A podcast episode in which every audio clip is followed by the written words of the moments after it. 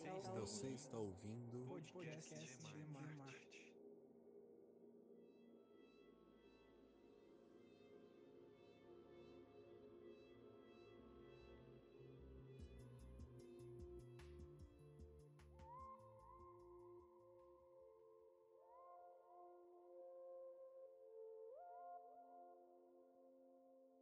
Este episódio foi produzido coletivamente a partir da Oficina de Podcasts, da ideia à produção independente, realizada de 18 a 20 de novembro de 2020, durante o quarto encontro de antropologia visual da América Amazônica. Ela foi proposta por mim, pelo Wesley Vaz Oliveira e pelo Jackson Francisco da Conceição Miller, com o objetivo de proporcionar aos participantes uma introdução a respeito dos processos de produção de podcasts. A oficina fez o debate sobre essa mídia e alguns horizontes de atuação, tendo em consideração a possibilidade de compartilhar, de maneira criativa, saberes e práticas diversas com poucos conhecimentos prévios e ou recursos tecnológicos.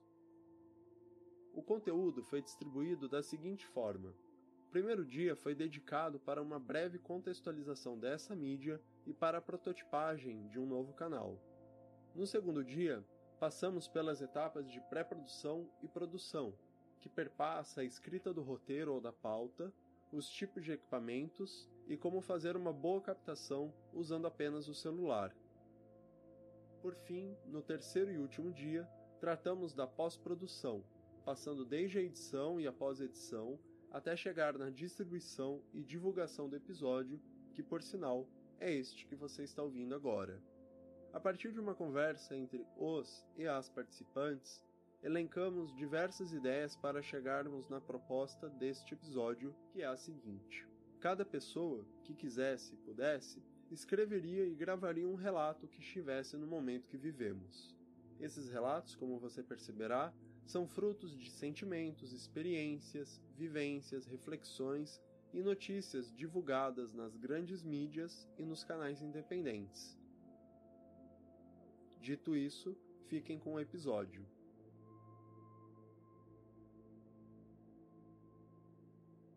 O primeiro relato que você ouvirá trata do contexto político e educacional dos professores e das professoras das escolas públicas que passam a ministrar as aulas à distância neste estado de pandemia permanente. Ele foi escrito e gravado por Eldo Mendonça.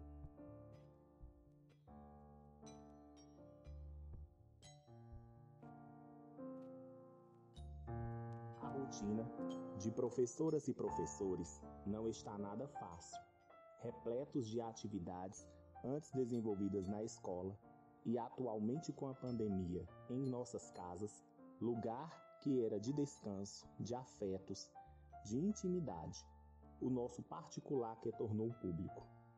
Hoje é a sala de aula dos professores, o refeitório, estúdio de gravação ou para lives com microfone e câmera ligada. A peleja é grande, com conteúdos a serem ministrados, webinars, colóquios temáticos, cursos em plataforma, diário online, busca ativa e escuta ativa aos estudantes e às famílias. O relógio que marcava a hora de entrada e saída da escola desapareceu. O calendário escolar, que definia os dias a serem trabalhados, nem olhamos mais, pois não temos dia e hora de trabalho estabelecido. As desigualdades sociais ficaram mais evidentes e o quanto a educação pública está longe da equidade em seus processos de ensino-aprendizagem. Alunas e alunos não têm equipamentos tecnológicos, o que não difere da realidade de professoras e professores. Falta internet, espaços apropriados para mediar os saberes, estudar nem se fala. E a merenda escolar, essa que era o alimento do dia, não aparece mais na mesa. Quantos projetos de vida ficaram mais distantes para nossas juventudes? Dentre eles, o acesso à universidade. Este lugar de fala é repleto de afetos. Apesar de sobrecarregados de ações, somos movidos pelos impactos positivos da educação na vida de meninas e meninos. Logo, condição juvenil se faz na escola espaço de encontros e desencontros, de construção de identidades, das subjetividades, da diversidade e, ao mesmo tempo, das singularidades. A pandemia, apesar dos seus efeitos negativos, trouxe à tona o quanto as relações socioafetivas são inerentes às práticas educacionais, que entrelaçam relações de acolhimento, cuidado, autocuidado e formação não só para a cidadania e o mundo do trabalho, mas para a vida. Val Sampaio compartilha conosco um retrato da dura realidade que os povos indígenas vivem neste atual contexto pandêmico, denunciando também o descaso que eles passam neste desgoverno.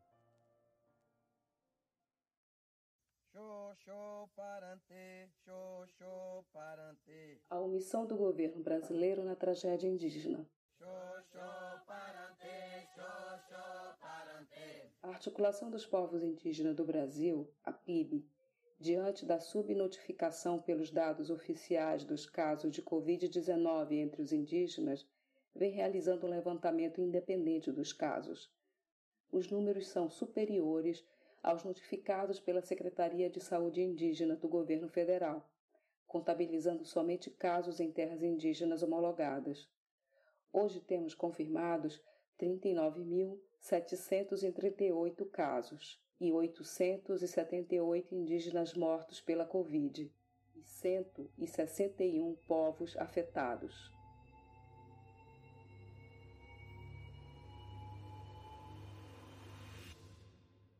Um relatório recente produzido pela rede Pro Yanomami e Iekuana e pelo Fórum de Lideranças da Terra Yanomami mostram que o número de casos de Covid-19 dentro da terra Yanomami aumentou 259% entre os meses de agosto e outubro, e mais de um terço da população indígena da região pode ter sido exposta ao novo coronavírus.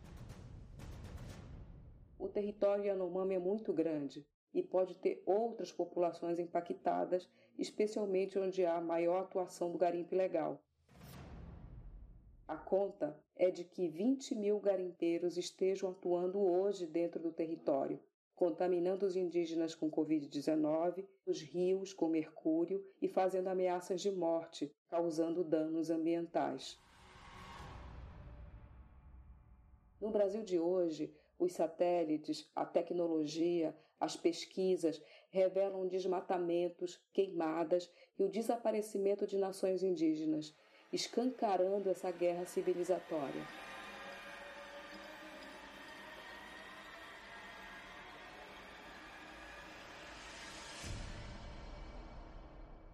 Os indígenas diversificaram seu modo de agir e se constrói uma outra forma de resistência e superação.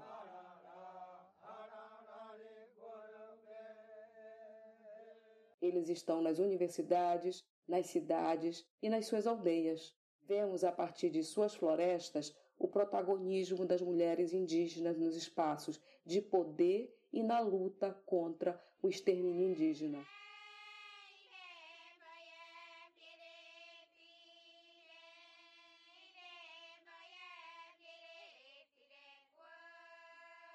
Quando iremos enxergar que está em curso um genocídio com o descaso no cuidado dessa população de brasileiros na pandemia da Covid-19 e com as queimadas criminosas.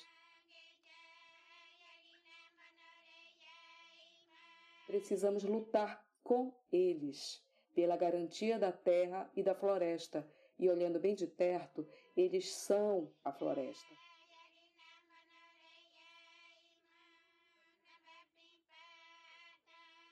Terceiro relato, compartilhado por Cícero Pedrosa Neto, retrata a dura realidade que os quilombolas vivenciam historicamente no Brasil e que, lamentavelmente, vem se tornando ainda mais difícil pelas contínuas ameaças que o próprio inominável presidente profere em seus discursos e pelo descaso que suas ações, ou a falta delas, refletem sobre eles.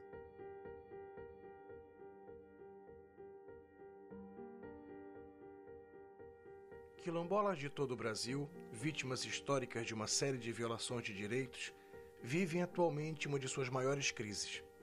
A chegada da Covid-19 em seus territórios acabou por acentuar o drama que as famílias já experimentavam cotidianamente. Diferente dos povos indígenas, não há nenhuma política pública específica de saúde voltada às comunidades quilombolas, assim como também não há em termos de educação, assistência social, etc. A única institucionalidade que garantia direitos às comunidades remanescentes de quilombos do Brasil, a Fundação Palmares, tem sido desmantelada dia a dia pelo atual governo, comandado por Jair Bolsonaro, que já foi indiciado por fazer aproximações racistas entre homens negros quilombolas e bois. Diante da crise sem precedentes causadas pelo novo coronavírus, as famílias quilombolas de todo o Brasil estão tendo que se virar praticamente sozinhas. A ausência do Estado, que antes já significava morte, tomou outras proporções a de genocídio mesmo. Não há máscaras, não há luvas e não há testes. Não haveria sequer a quantificação precisa de quantos quilombolas adoeceram de Covid-19 no Brasil, não fossem as organizações sociais que se empenharam em visibilizar o tema e hoje, graças a esse esforço coletivo, que conta com todas as lideranças quilombolas de cada comunidade do Brasil, é possível saber o número aproximado de casos suspeitos, confirmados e de óbitos. Para tentar manter o vírus afastado de suas comunidades, muitas delas improvisaram barreiras sanitárias para impedir a livre circulação de pessoas entre elas e os centros urbanos. O Pará é o estado com maior número de óbitos registrados, já somam 46. Até meados de novembro, o número de quilombolas infectados pelo SARS-CoV-2 era de 4.631, com 168 óbitos confirmados em decorrência da Covid-19. Ao ouvir esses relatos, podemos refletir sobre a diversidade de povos que habitam neste extenso território que conhecemos como Brasil, reconhecendo ao mesmo tempo o etnocentrismo e o racismo que os supostos representantes políticos reproduzem através de suas políticas genocidas. Em contextos como este, a educação e as relações pedagógicas são elementos centrais, mas não únicos, para compreendermos os valores e perspectivas que estão em jogo nas relações políticas. É por isso que entendemos que a mídia de podcast é um canal para compartilharmos saberes e práticas como instrumento de combate à desinformação e despolitização.